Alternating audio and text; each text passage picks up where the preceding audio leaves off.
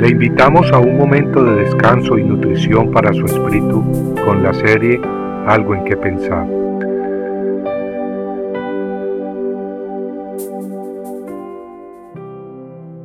Vivían en cuevas.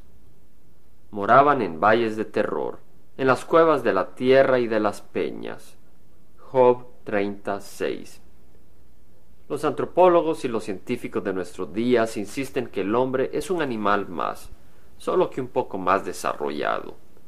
Ellos creen que mediante procesos fortuitos, accidentales, procesos que duraron millones de años, el mono se fue transformando gradualmente hasta convertirse en hombre. Es más, cuando los antropólogos encuentran huesos humanos en cuevas, generalmente concluyen que eran de seres humanos que apenas estaban acabando de transformarse en hombres. Así pues los pintan con mucho pelo y con un cuerpo y una cara intermedia, en transición entre la del gorila y la del hombre. Pero en el libro de Job leemos de ciertos hombres que vivían en los días de Job, que también moraban en cuevas. Ellos no vivían en cuevas por ser hombres primitivos, no, ellos moraban en cuevas y peñas por otras razones. Job nos dice de ellos que eran hombres necios, hombres que habían sido rechazados por sus comunidades tal como podemos leer en Job 30, versículos 5 al 8. A lo largo de la historia encontramos seres humanos que han tenido que habitar en cuevas por distintas razones. David, por ejemplo, el gran siervo de Dios cuando huía del rey Saúl, tuvo que esconderse muchas veces entre las rocas y las peñas. Pero David no era un hombre primitivo, mitad mono, mitad hombre. Basta leer los salmos que él escribió para entender que lejos de ser un hombre primitivo, este ser humano estaba inspirado nada menos que por Dios. Las escrituras nos revelan que al principio Dios creó al hombre en toda su plenitud espiritual, emocional y física. Adán y Eva eran seres muy inteligentes, con lenguaje avanzado. Pero cuando entró el pecado, con el pecado entró la maldición, grandes sufrimientos, alienaciones, la rebeldía, odios, enfermedades y muerte.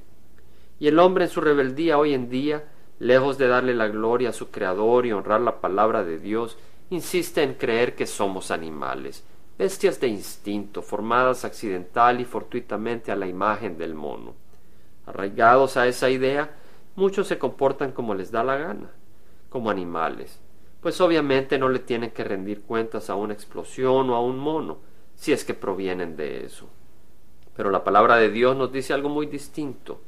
Las sagradas escrituras nos dicen que hemos sido hechos a la imagen de Dios y que por eso podemos y debemos buscar comportarnos no como animales, sino como hijos de Dios. De hecho, somos responsables ante Él por nuestras acciones. La creación entera, tal como leemos en el Salmo 19, da testimonio de su Creador.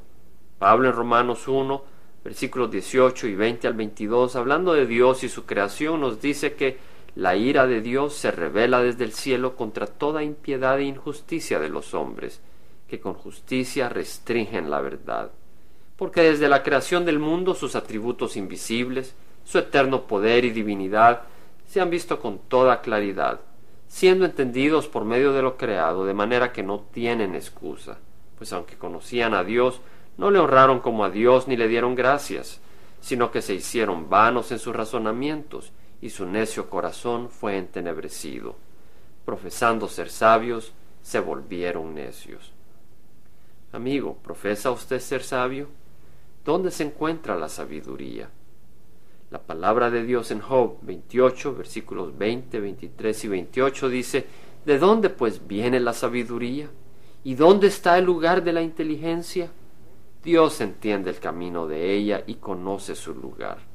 He aquí, el temor del Señor es sabiduría y apartarse del mal inteligencia. Compartiendo algo en que pensar, estuvo con ustedes Jaime Simán. Si usted desea bajar esta meditación, lo puede hacer visitando la página web del Verbo para Latinoamérica en www.elvela.com. Y el Vela se deletrea E L B de verdad ELA, donde también encontrará otros materiales de edificación para su vida. Puede también escribirnos al Vela Pio Box 1002 Orange, California 92856, Estados Unidos. Dios le bendiga.